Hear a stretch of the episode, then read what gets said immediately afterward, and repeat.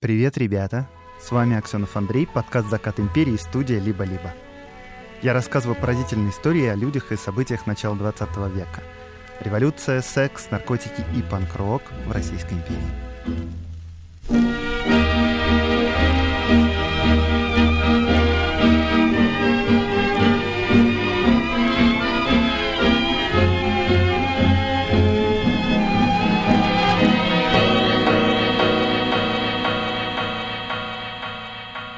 Я как-то в позапрошлом сезоне в рубрике «Как это устроено», которую мы делали вместе с Selectel, рассказывал, как раньше работал телефонный коммутатор и что делали телефонистки на станции.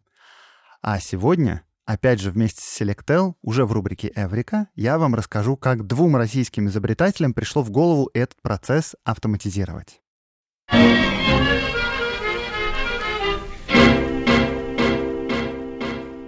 Итак, телефонные станции по всему миру работают вручную.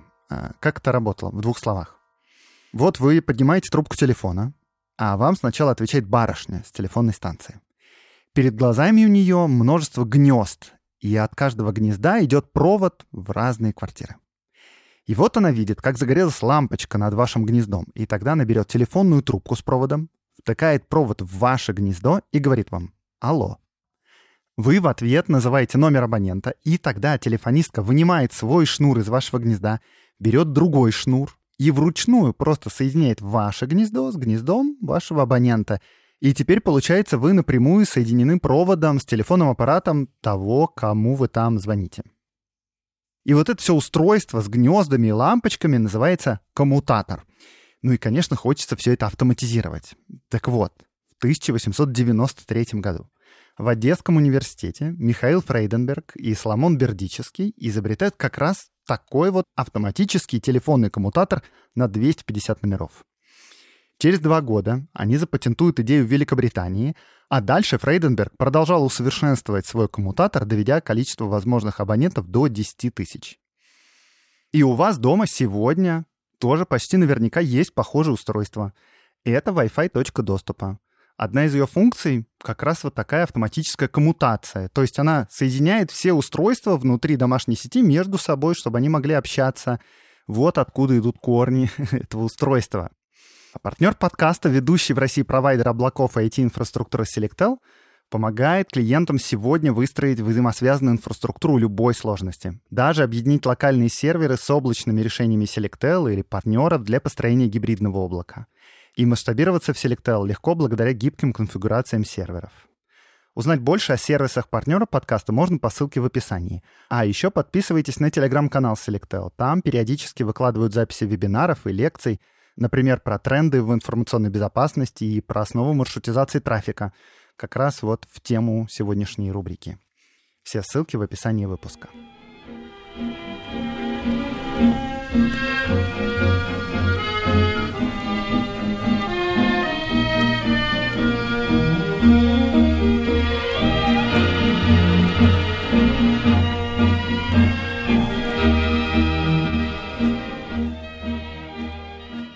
В настоящее время, в связи с обыском в квартире члена Государственной Думы Озала, предварительное следствие выяснило главнейшие данные по делу об организации преступного сообщества, в состав которого вошли некоторые члены Государственной Думы, и представляется необходимым немедленное принятие мер к обеспечению правильного хода правосудия.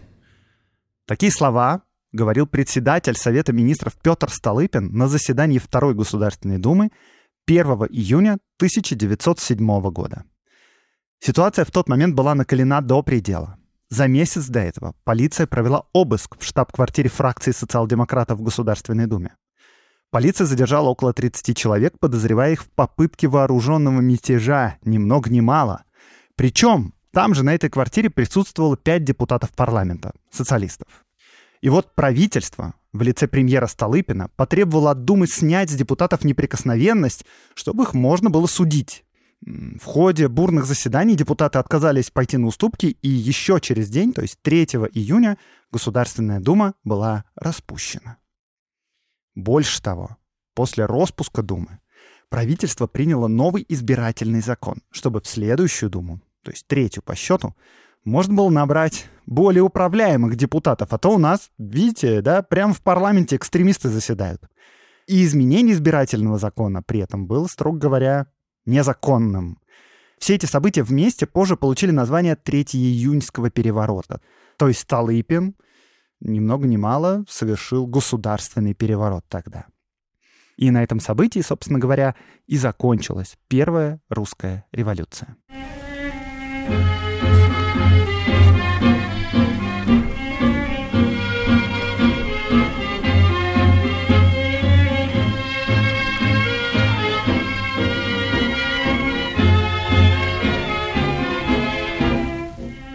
Чтобы объяснить, как все это произошло, нужно, конечно, отмотать немного назад.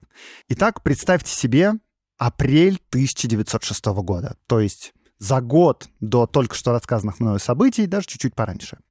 Страна в огне, везде демонстрации, стачки, крестьяне жгут усадьбы, а в Петербурге впервые в истории России собирается парламент, который будет разрабатывать и принимать законы.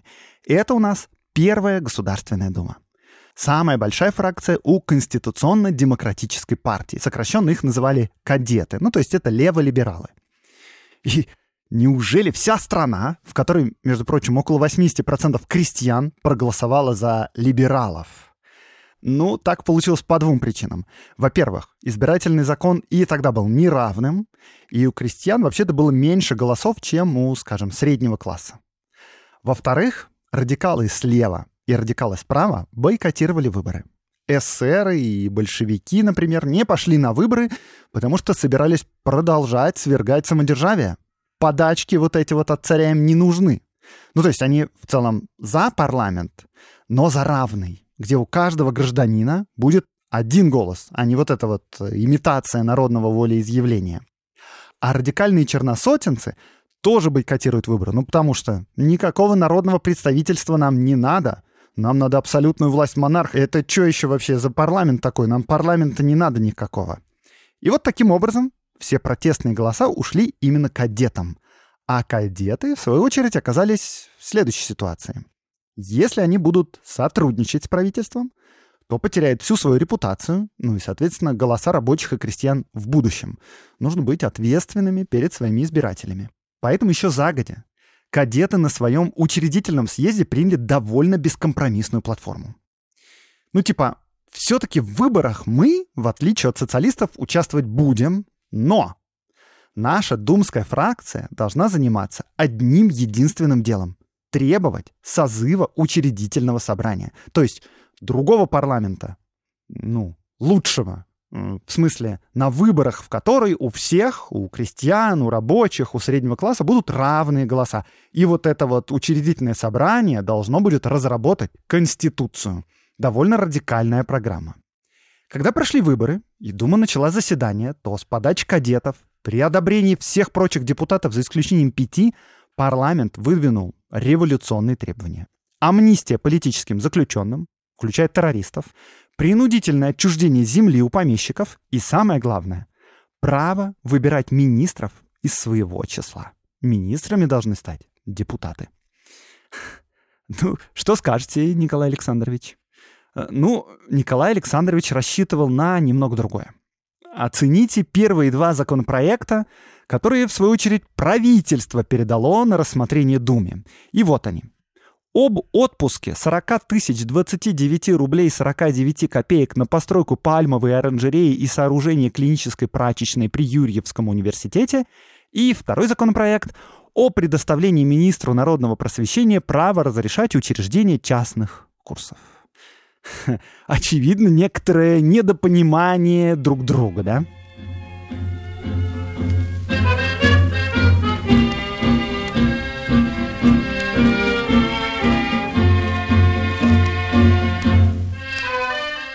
Как раз примерно в это время, 26 апреля 1906 года, Николай II ставит на пост министра внутренних дел Петра Столыпина. Этот человек настроен рационально, достаточно прогрессивно. Ну, то есть ему очевидно, что без парламента Россия существовать не может. И нужно искать точки соприкосновения с общественностью. Больше того, в этом он заручается поддержкой Николая II. Ну и в Думе на самом деле не все настроены прямо революционно. Там есть некоторое количество либералов, которые считают, что текущий парламент надо защищать, что дальнейшая эскалация революции непродуктивна, что вот эта продолжающаяся революция, ну, а я напомню, она не думает утихать, вот эти все погромы, поджоги усадеб, забастовки, демонстрации, все это не идет на пользу стране. Ну, типа, может быть, социалисты не против развала России, но мы-то либералы, мы, в общем патриоты, мы хотим порядка, здоровой экономики, правового государства с частной собственностью. А значит что? Надо сотрудничать с властью, надо искать компромиссы, потому что иначе полный бедлам будет. Мы просто потеряем страну.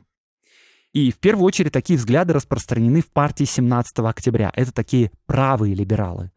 Э, их называли октябристами, и они желают конституционной монархии, ну, примерно как в Англии. Плюс к октябристам в Думе появилась небольшая фракция либералов-центристов. Они себя так вот и называли. Партии мирного обновления. Типа «Мир, чуваки, давайте дружить». В общем-то, видите, да, Столыпину есть с кем наводить мосты, но сначала он все же идет к Павлу Милюкову, то есть к главе самой крупной фракции в парламенте, к лидеру партии кадетов. Милюков на переговоры со Столыпиным пошел, но сразу заявил, что он, в общем-то, будет рад образовать министерство из депутатов-кадетов с собою во главе, а вот остальному он как бы не рад. ну, то есть мы выиграли выборы, мы должны управлять страной. И он даже готов на компромиссы некоторые, например, вот назначение военного и морского министра и министра двора, он считает прерогативой императора — на эти посты, типа, мы не претендуем. Но, кстати, на участие самого Столыпина в правительстве Милюков не согласен. Ну, не знаю, Павел Николаевич, это как-то смело, что ли. В общем, Столыпин пошел после Милюкова к партии 17 октября и мирно обновленцам. Переговоры шли довольно активно и одновременно тяжело. Среди потенциальных членов вот этого коалиционного правительства не сказать, что было много воодушевления. Приемлемой фигурой на пост главы правительства был Дмитрий Шипов. Это очень известный и очень уважаемый либерал и октябрист. Он был земцем, то есть он долгие годы избирался муниципальным депутатом в Московской губернии и был там председателем земской управы.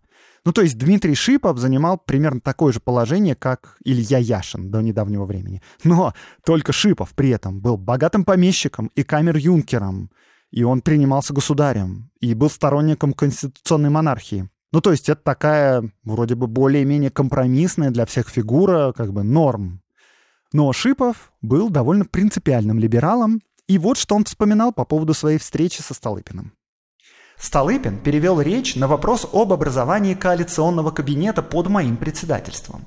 В состав коалиционного кабинета, по его предположению, должны были войти приглашенные мною общественные деятели и представители бюрократических кругов.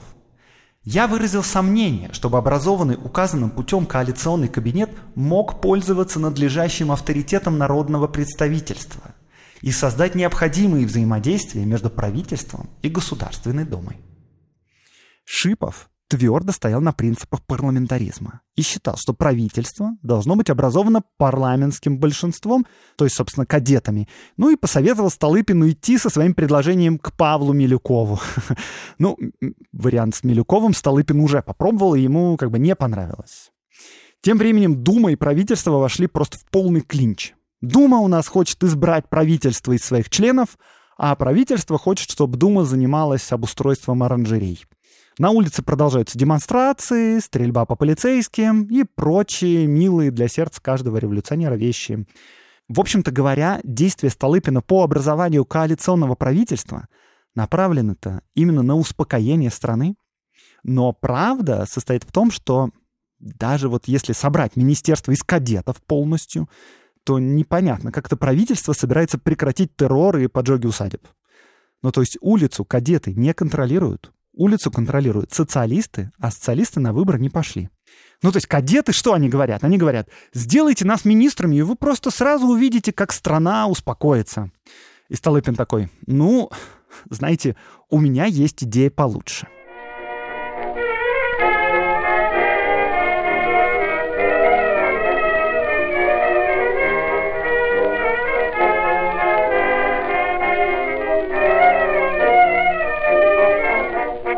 6 июля 1906 года Государственная Дума опубликовала так называемое «обращение к народу», в котором, в числе прочего, выразила недоверие правительству. И вот такое обращение формально выходило за рамки прав Думы, и правительство в ответ на это тут же обратилось к императору с предложением о распуске парламента, и царь Думу с легкой душой распустил. Новые выборы, конечно, будут, ну, примерно через полгодика их назначим, а пока Думы нет, надо как-то наводить порядок в стране. Ну, то есть, да, законы должна принимать Дума, а Думы сейчас нет. И пока ее нет, правительство вправе принимать временные законы как бы в экстренном порядке, без парламента, ну, жить-то как-то надо. А во главе правительства император ставит Петра Столыпина и дает именно ему карт-бланш на формирование нового кабинета министров. Столыпин считает, что России, конечно, нужно коалиционное правительство с представителями оппозиции, чтобы успокоить страну. И вот, кстати, он продолжает переговоры с Дмитрием Шиповым, и Дмитрий Шипов теперь, знаете, не может сказать, что, мол, министры должны быть кадетами, потому что у них большинство в Думе. потому что Думы-то больше нету. Но и ситуация тоже поменялась. Столыпин уже не хочет предлагать место премьера Шипову. Премьером он хочет быть сам. Но он продолжает искать кандидата в министры среди либералов и продолжает переговоры с Шиповым. А Шипов с товарищами поставил Столыпину такие вот условия. 7 из 13 министров кабинета должны быть членами либеральных партий или просто общественными деятелями. Среди предлагаемых кандидатур были и кадеты, и октябристы, и просто уважаемые люди. Например, на пост министра юстиции они предлагали известного юриста Анатолия Кони. А министром внутренних дел хотели назначить князя Георгия Львова, тоже известного земца. Среди портфелей они требовали себе в том числе пост министра внутренних дел, а это тогда министра с самыми большими полномочиями, и фактически получится, что представитель оппозиции станет третьим человеком в стране после императора и премьера. А еще, собственно, самих постов либералам мало. Помимо портфелей, они хотят договориться заранее о самых важных пунктах дальнейшей программы действий. Ну, типа, что мы будем делать? И вот, в частности, разговор опять пошел о возможности принудительного выкупа земли у помещиков. Ах, Столыпин кажется, что эти требования как-то, ну, недостаточно скромные. Либерал-то мало что могут предложить взамен, только своей репутации. И вот, кстати, в свою очередь либералам кажется, что если они ну, просто вступят в правительство, а решать ничего там не смогут, то со своими репутациями они и попрощаются. Ну то есть сложно. Столыпин продолжает их уговаривать. Лидер мирнообновленцев, бывший октябрист граф Гейден, вроде бы даже согласился на пост государственного контролера. Это, если проводить аналогию сегодняшним днем, глава счетной палаты. Э, дальше. Александр Гучков, глава партии 17 октября, был не против поста министра торговли. Мирно обновленец и бывший кадет Николай Львов присматривался к посту министра земледелия.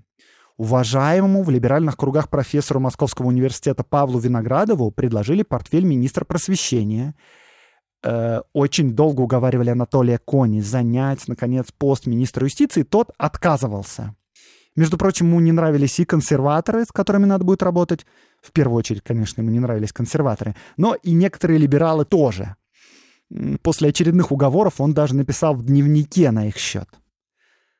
За словами моих собеседников, я к прискорбию видел не государственных людей, которые ходят осторожно и подозрительно глядят, а политиканствующих хороших людей, привыкших действовать не на ум, а на чувства слушателей, не теоремами, а аксиомами. Я ясно почувствовал, что при совместной деятельности нам придется часто расходиться. В общем, Анатолий Кони отказался. Дальше выяснилось, что Столыпин не готов согласиться со всеми требованиями Шипова, а без Шипова не согласен стать министром профессор Виноградов. Кроме того, и Шипов не готов работать в одном правительстве с Гучковым, типа или я, или он. Короче, вся комбинация как-то вот не складывается. И к тому же сам Николай II не сказать, что прям рад либералам в правительстве. А они типа еще и носы воротят. В конце июля император заявил Столыпину, что принимает чужую программу только капитулирующее правительство, а сильное само ее ставит и одолевает тех, кто с ним не согласен.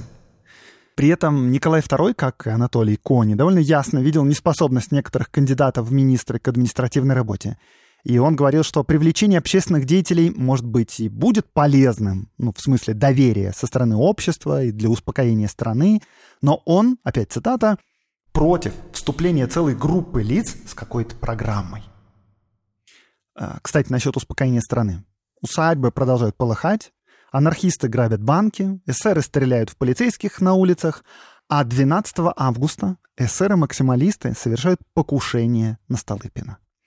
Взорвана его официальная резиденция, погибло 27 человек, в том числе пензенский губернатор, пострадали сын и дочь премьера, а сам Столыпин невредим. И Столыпин такой, ладно, у меня есть еще идея получше. Без либералов в кабинете министров. У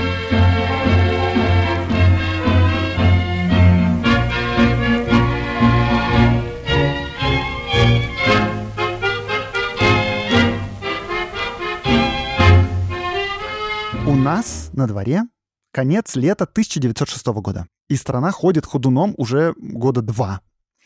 И ко всеобщему удивлению и к возмущению многих, Столыпин успокоил страну очень-очень быстро. Через неделю после попытки покушения на него в стране были введены военно-полевые суды из офицеров. До этого всех обвиняемых в поджогах, убийствах и грабежах судили гражданским судом. А это, во-первых, процедура долгая, во-вторых, судьи сами вообще-то довольно сочувственно относятся к протестующим, в-третьих, ну, э, сложно разобраться, кто там именно бросил камень в полицейского во время демонстрации. И еще гражданские суды судили по уголовному уложению, в котором смертная казнь назначалась только за покушение на особу государя. А вот военно-полевые суды таких ограничений не имели. И судили они очень быстро, буквально в три дня, решая вопросы жизни и смерти. И с их помощью страна буквально за три месяца пришла к успокоению. Оказалось, что утихомирить народ с помощью расстрелов проще, чем с помощью коалиционного правительства. Да, но этот шаг поставил точку на любых будущих компромиссах между либералами и правительством. Значит, э, с беспорядками мы разобрались. Следующая проблема у нас — выборы, надвигающиеся в Государственную Думу. Дум-то надо избирать, а избирательный закон остался прежним. Чтобы закон поменять, нужно, чтобы его приняла Дума, а Думы как бы нет. И да, вы понимаете правильно. Сложно рассчитывать на новый результат, если проводить выборы меньше, чем через год после предыдущих. Больше того, увидев, какое внимание приковано к речам депутатов, Теперь в выборах решили участвовать радикалы всех мастей. Социалисты идут на выборы, черная сотня идет на выборы, и во второй думе будет, кажется, жарко. Столыпину кажется, что эта проблема решаемая. Потому что в предыдущую избирательную кампанию правительство просто уклонилось от любых действий. Типа, ну пусть народ там решает сам. А теперь руками своих помощников Столыпин рулит как бы компанией избирательной, обхаживает одних, деньги дает вторым, а третьих вообще не пускает. В частности, на выборы не был пущен Павел Милюков, лидер кадетов, э, тот самый, который видел себя премьером. Отдохни пока что немножко, отдохни. Между прочим, об избирательных технологиях тех времен у меня прям есть отдельный выпуск. Он называется «Манипуляции на выборах в Госдуму». И вот тоже, кстати говоря, о компромиссах с либералами. Зимой, во время выборов, Столыпин предлагал кадетам легализовать статус их партии, если они выступят с осуждением политического террора. Причем Столыпин говорил, мне достаточно просто анонимной заметки в вашей партийной газете. И Павел Милюков реально задумывался над этой возможностью и решил посоветоваться со своим товарищем, с патриархом либерального движения и с членом ЦК партии Иваном Петрункевичем. И тот пришел в крайнее негодование и заявил в ответ вот что. Нет, никогда. Лучше жертва партии, нежели ее моральная гибель. То есть оцените, в какой ситуации находится страна и общество, если осуждение террора для либеральной партии означает ее моральную гибель. Жесть. Короче говоря, выборы проходят, и, к несчастью Столыпина, вторая дума оказывается даже еще более революционной, чем первая. На выборы пошли и марксисты, и эсеры, и 42% думы теперь социалисты. Кадетов в два с половиной раза меньше, чем социалистов, а всех остальных и подавно. Э, в целом, если все либералы, и правые, и левые, объединятся с монархистами, то можно создать большинство. И Столыпин действительно старался найти опору в Думе, потому что без парламента это нельзя, надо законы принимать. Ну вот если у нас такая вот Дума, ну как-то давайте попробуем найти точки соприкосновения. Но, как вы понимаете, если даже с такой простой вещью, как осуждение террора, дело не пошло, то сложно рассчитывать на большее. Сложно, но можно. Потому что, опять же, среди кадетов есть люди, которые настроены конструктивно. У нас как бы беспорядки-то подавлены уже военно-полевыми судами. Шантажировать нечем. Новая эскалация вряд ли возможна. Да, она, в общем-то, и не нужна. Революция закончилась. Но вот один из результатов революции — это парламент. У нас есть теперь народные представители, есть свобода собраний, есть свобода печати — ну, как бы, давайте теперь дружно работать. И, в общем-то говоря, либералов, которые настроены работать, ну, если не дружно, то хотя бы конструктивно, мало. Но они есть. И среди этого меньшинства центральная фигура Петр Бернгардович Струве. Человек максимально уважаемый и с удивительной судьбой.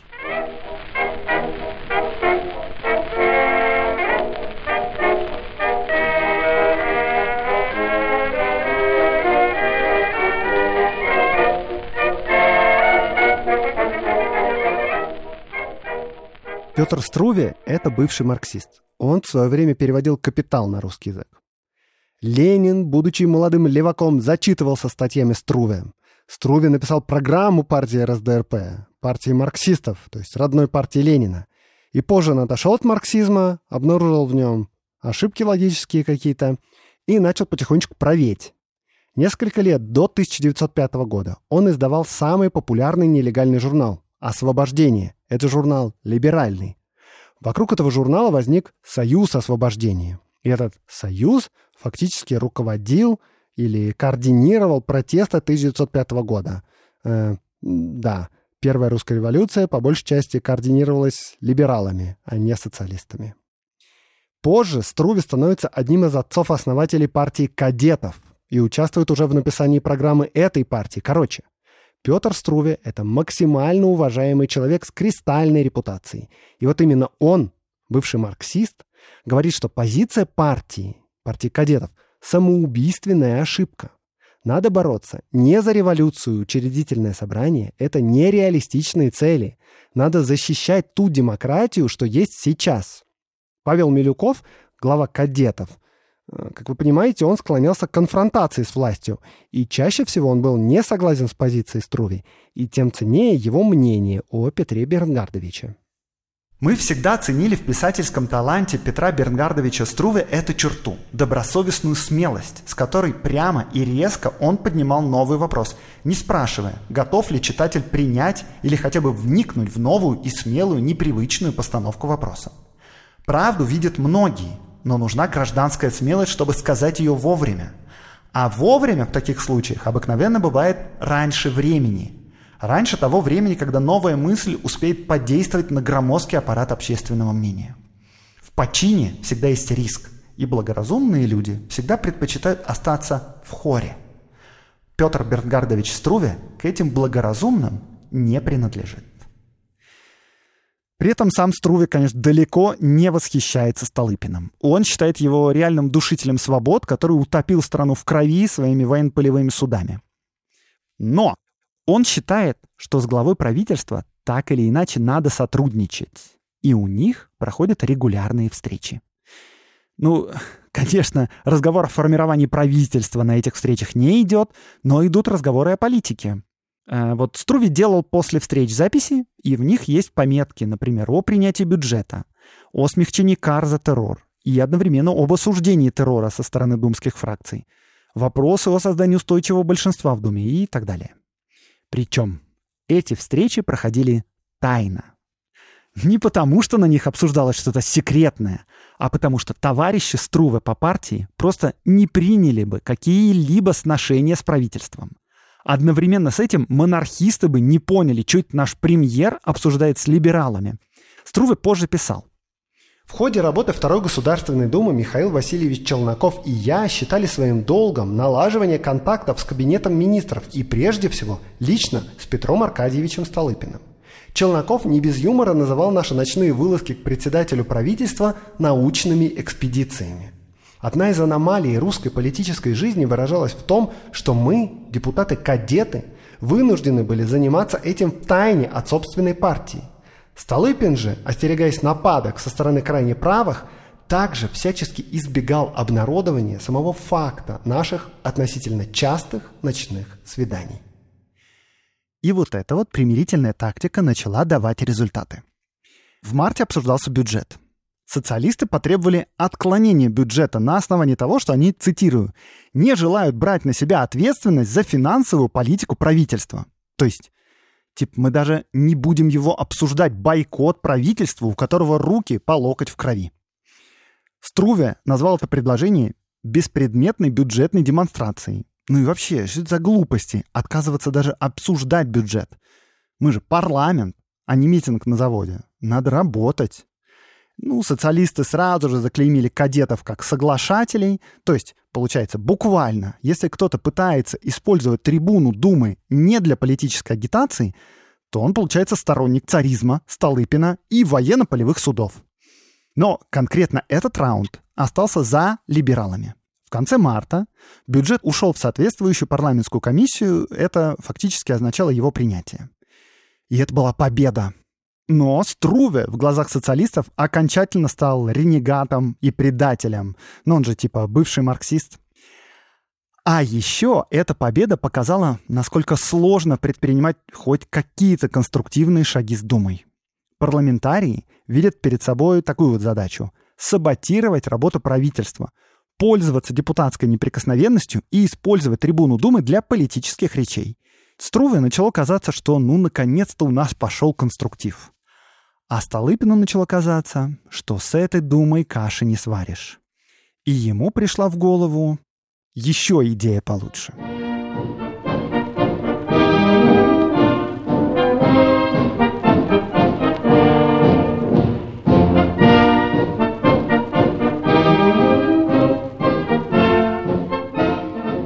Во-первых, нельзя просто взять и разогнать Думу. Снова. Ну, то есть мы изберем следующую. Она будет такой же, как эта, если не хуже. Нужно поменять избирательный закон. Так, чтобы у всяких там крестьян и рабочих было еще меньше голосов. А, проблема в том, что за изменение закона должна проголосовать Дума, которая, естественно, за это не проголосует никогда. Поэтому Думу надо разогнать, а закон принять как экстренный в межсезонье. И это, конечно, будет противозаконно. Тут есть риск, но одновременно есть шанс, что прокатит. Одновременно с этим Столыпину хотелось бы, чтобы повод к разгону Дума дала бы сама, как вот в прошлый раз. Разгонять ее без причин как-то вот рискованно. Итак, уже в апреле 1907 года в недрах Министерства внутренних дел разрабатывается новый избирательный закон. То есть как раз в то самое время, когда Струве проводят свои тайные встречи ночные с премьером. Это все окей, да, но для разгона нужен повод. Ну и в целом поводов как будто бы достаточно. Например, члены партии эсеров за прошедшие годы устроили множество терактов. А теперь эти самые эсеры заседают в Госдуме. Надо просто убедительно связать теракты и конкретных депутатов. Сложность была в том, что выборы в Государственную Думу проходили не по партийным спискам. На голосовании тогда избиратели просто выбирали конкретных людей. Ну то есть, ну да, вот этот человек мог состоять, к примеру, в партии эсеров. Но партия эсеров нелегальная. Сам кандидат вслух не говорит, что он эсер. Доказать связь конкретного депутата с членами боевой группы — это довольно сложно. И вот 7 мая в Думе выступает премьер-министр. И депутаты-социалисты, заранее догадавшись, о чем пойдет речь, демонстративно ушли с заседания. Столыпин сообщил парламентариям, что 31 марта, после продолжительной слежки, полиция арестовала 28 террористов. Была раскрыта их причастность к партии эсеров и установлено, что они готовились убить императора, великого князя Николая Николаевича и самого Столыпина. Правые возмущались, левые растерянно молчали, потому что эсеры зимой публично объявили, что они остановят террор на время работы Второй Думы. Как же так? Неужели эсеры нас кинули, обманули? Ну, в итоге большинством, то есть включая кадетов, была принята резолюция о чувстве живейшей радости по поводу счастливо избегнутой опасности, грозившей его императорскому величеству, и о глубоком негодовании к обнаруженному преступлению. Депутаты спели хором «Боже, царя храни», после чего социалисты вернулись в зал. И Петр Струвы был доволен. А Петр Столыпин — нет. Ну, почему, да? Наконец-то Дума осудила террор, как он и хотел. Нет? А, и вот нет, потому что, кажется, он ожидал, что упрямая Дума откажется осудить покушение на императора, и тогда ее можно будет распустить с легкой душой. Короче, надо что-то делать. И тогда Столыпин решает использовать еще одну зацепку. Событие, которое произошло буквально накануне его речи о пойманных эсерах-террористах. 5 мая полиция провела обыск на квартире фракции социал-демократов — и арестовала всех присутствующих. Ну, за исключением депутатов, потому что у них была неприкосновенность. И поводом к аресту был так называемый наказ воинских частей Петербургского гарнизона в социал-демократическую фракцию Государственной Думы. Объясняю, в чем тут суть. То время было крайне распространено сочинение так называемых наказов, когда от лица, скажем, рабочих э, в думскую фракцию, скажем, большевиков, посылался какой-нибудь наказ, э, скажем, проголосуйте там, родненькие, за сокращение рабочего дня. Всегда в таких случаях наказ этот сочинялся самими социалистами и вручался предварительно рабочим, чтобы те как бы уже от своего имени передали его назад парламентариям, а парламентарии уже выполняли бы волю народа, как бы. Такая вот схема. И вот 29 апреля в Политехническом институте проходило собрание военной организации партии РСДРП, в которую входили разные солдаты и матросы петербургского гарнизона. И на этом совещании была выдвинута идея сочинить вот такой вот наказ. Дело это было совершенно обыкновенным, и текст наказа дали написать социал-демократу Войтинскому. Наказ этот начинался с жалоб на тяготы солдатской службы и, как по канону было и положено, заканчивался на мажорных нотах, на вот таких. От вас, товарищи депутаты, зависит все ваше дальнейшее дело – от этого зависит, быть может, за кем пойдет армия, за кем останется поле борьбы. За народными представителями или же за старой властью. Если Дума не захочет пойти за вами, настаивайте со всей силой, со всей энергией. Если на солдатском вопросе правительство разгонит Думу, не бойтесь. Армия будет за вами. Я повторюсь, подобные наказы сочинялись чуть ли не сотнями. Никто не видел ничего необычного в подобных словах, включая, собственно, и охранное отделение. А охранное отделение как раз через своих агентов пристально наблюдало за всей этой движухой. В этой самой военной организации партии РСДРП было два агента полиции — Болеслав Бродский и Екатерина Шорникова. Позже, когда эта история раскрылась, социалисты утверждали, что все это было провокацией изначально. Что именно охранное отделение через своих агентов запустило идею о наказе, и что чуть ли это не руками самих агентов был этот наказ сочинен. Но нет, э, на самом деле это неправда. Ни Шорникова, ни Бродский, ну то есть вот эти агенты, не инициировали написание наказа и не приложили руку к созданию этого документа. Социал-демократы все сделали самостоятельно. Тем более, что, повторюсь, никто вообще не видел ничего необычного в такой деятельности. В том числе и Екатерина Шорникова, сотрудница полиции, которая внедрена в эту организацию, не видела ничего необычного. Но, когда она донесла полиции об этом документе, там все прям взбудоражились. И, да так что сам Столыпин попросил принести ему копию наказа. Шорникова, которая была секретарем организации, вспоминала. «Солдаты плохо читали по писанному. Мне, как секретарю, было предложено членами организации перепечатать наказ на пишущей машинке. Заботясь об охранном отделении, я вместо одного экземпляра напечатал два экземпляра, причем первый экземпляр с печатью комитета я отдала в организацию, а второй – подполковнику Еленскому. Текст наказа от подполковника Еленского сразу же оказался на столе у Столыпина, и глава охранки приказал накрыть всю компанию в тот момент, когда солдаты официально, ну то есть как бы от своего имени передадут этот наказ депутатам. Дело тут, конечно, было в последней фразе этого наказа, вот в этой. Если на солдатском вопросе правительство разгонит Думу, не бойтесь, армия будет за вами. Было решено это представить как то, что фракция социал-демократов готовит вооруженное восстание. Но дело чуть не пошло наперекосяк, потому что за квартирой за депутатами, конечно, следили, но полиция опоздала. Солдаты пришли в квартиру, отдали наказ и ушли через черный ход. А полиция ворвалась минут через пять после этого. Да, на квартире было действительно задержано 35 человек, среди которых было несколько членов Государственной Думы, ну и сама квартира снималась депутатом-меньшевиком Озолом.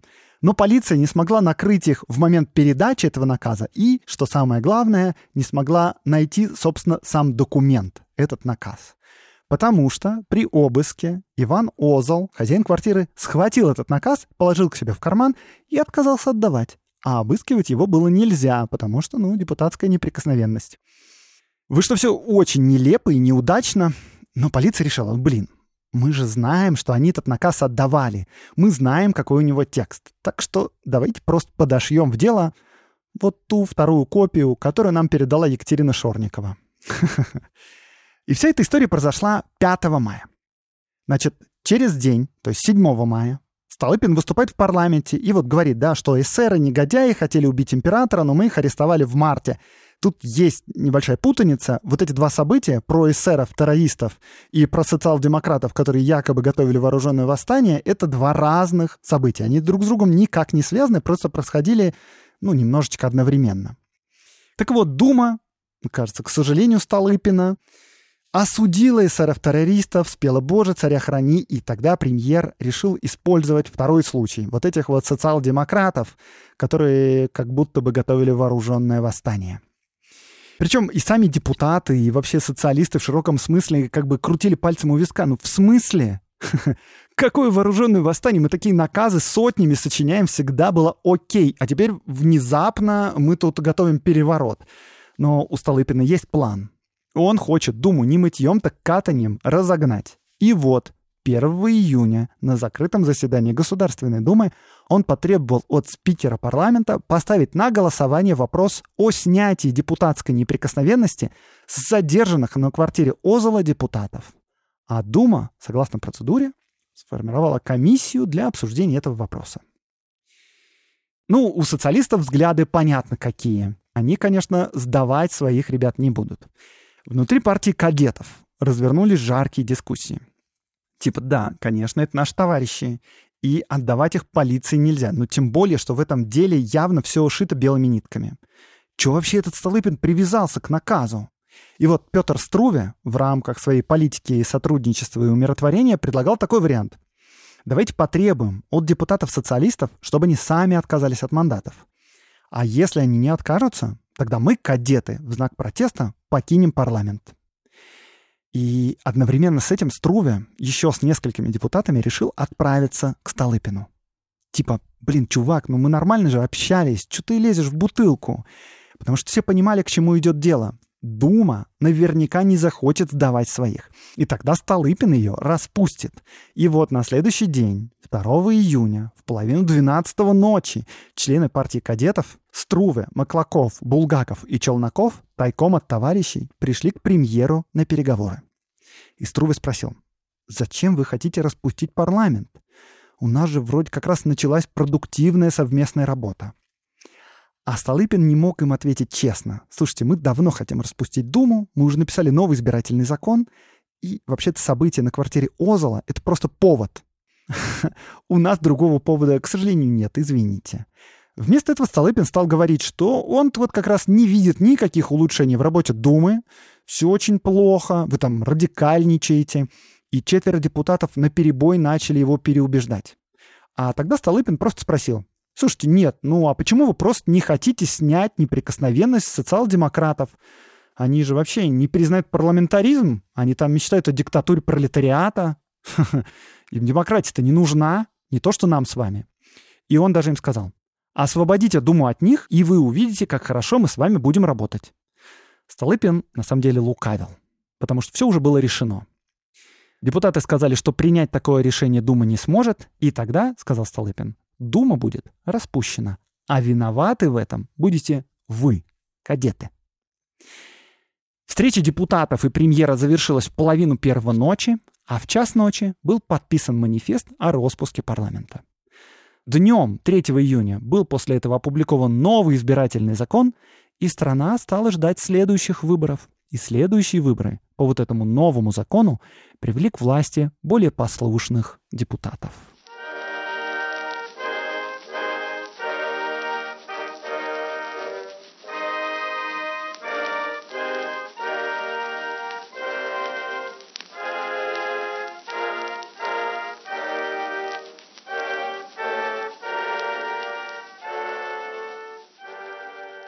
Мало для кого вся эта история закончилась хорошо.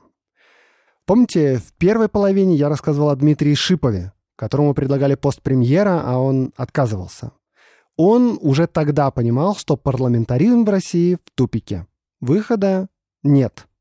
Либо ты потеряешь репутацию, сотрудничая с правительством, либо ты будешь сидеть в Думе с разжигателями, как бы. И он просто забил на политику и ушел в бизнес. Для Струве все это закончилось еще печальней.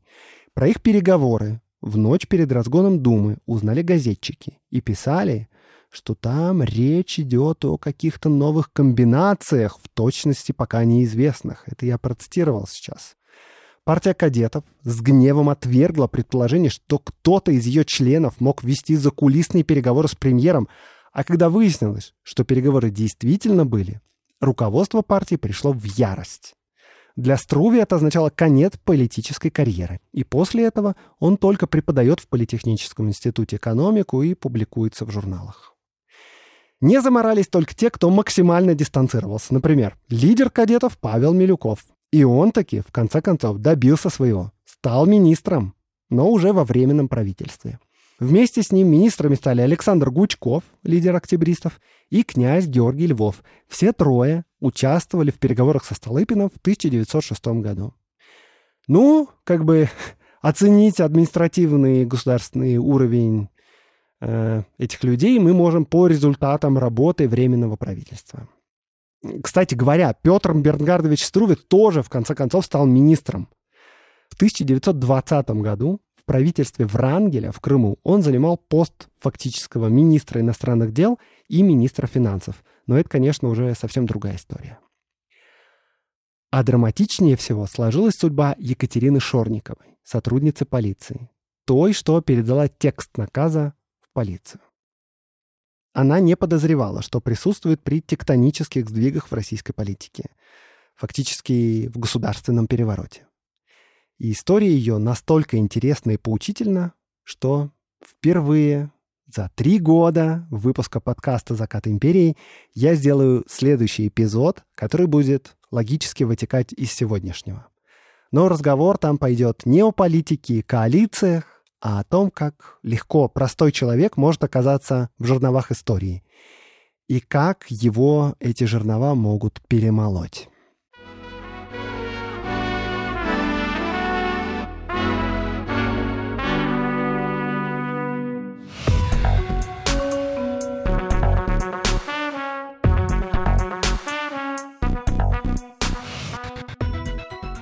Рубрика «Чтобы послушать». Представляю вам новый студийный подкаст, студии «Либо-либо», конечно, про книги. И не просто про книги, а про нон-фикшн. Ведут его Саша Баженова-Сорокина и Лиза Каменская.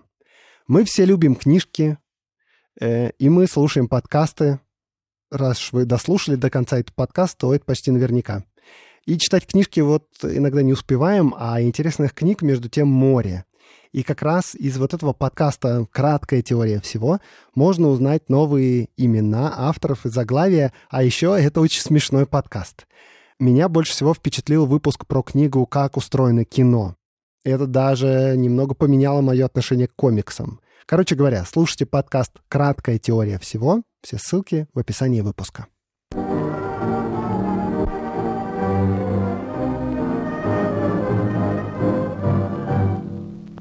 С вами был Аксенов Андрей, подкаст «Закат империи», студия «Либо-либо».